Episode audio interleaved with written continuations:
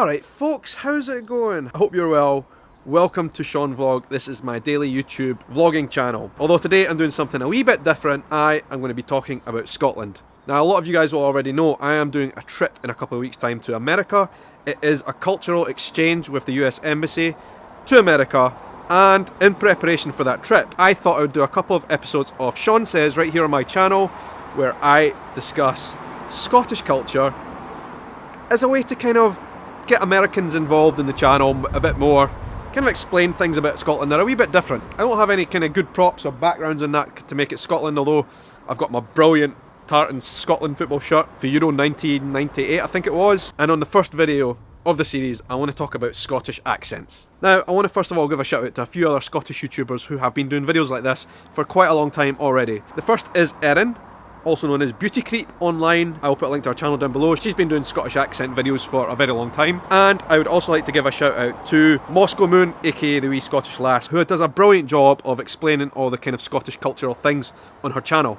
I am just starting out in this world. It's new for me, but I think it'll be fun because, hey, I'm Scottish. I will be able to share with you guys some of the things about my country that not everybody knows, the culture, accents, language. So let's get to it. The Scottish accent tag. So a lot of people when they come to Scotland, they might hear really, really harsh accents and get put off. People don't realise that we have so many different accents in Scotland. The west coast and east coast are worlds apart when it comes to how we speak. So the Edinburgh accent is basically my accent. I am from Edinburgh, I was born and bred here. I am probably a typical Edinburgh accent example, right? The truth is, in Edinburgh, we speak a wee bit softer than they do in Glasgow. But we do speak a bit like as if we've got a kind of egg in our mouth. It's a wee bit more rounded, if you like. Glasgow's not like that. I will get to that. There's two ways to explain the Edinburgh accent. The first of all is the kind of posher side of Edinburgh. I like to call it the George Street accent of Edinburgh. It's a very soft accent, the type that you think the person has spent a lot of time in London. And by the way, that is probably something a little bit similar to my accent. I used to have a very, very harsh accent.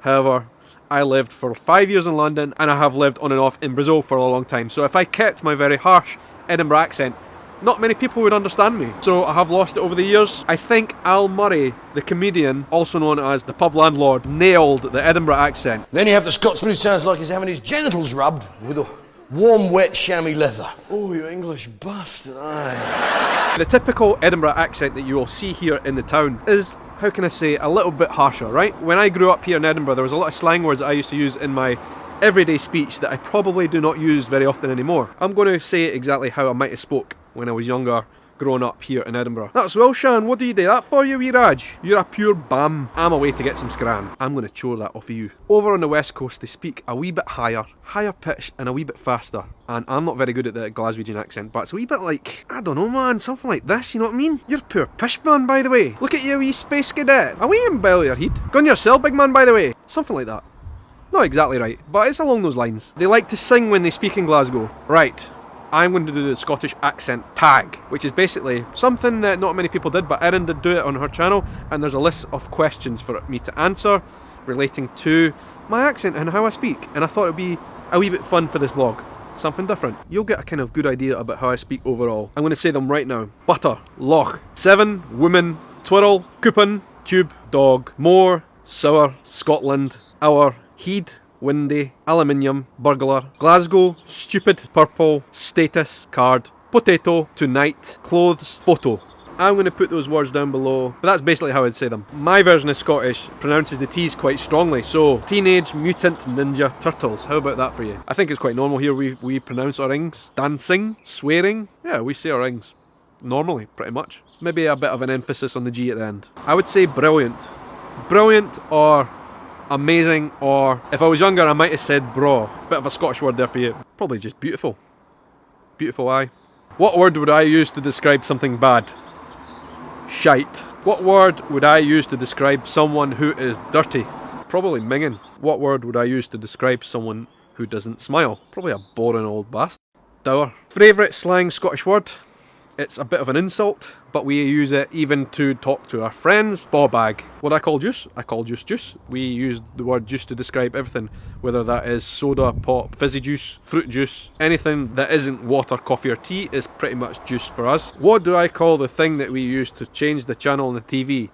Now there's something. It would usually be remote, right? We would say, where's the remote? But in my house, I don't know if anyone else does this, We call it the duda. What do I call gym shoes? Trainers, think. What do I call my grandparents?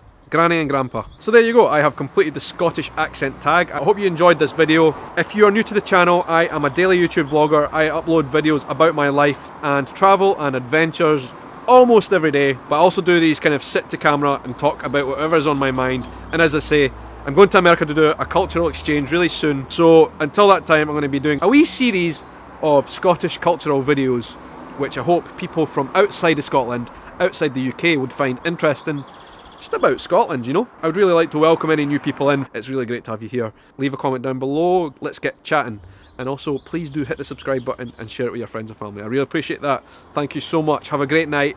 Let's keep this going. I will speak to you guys really soon.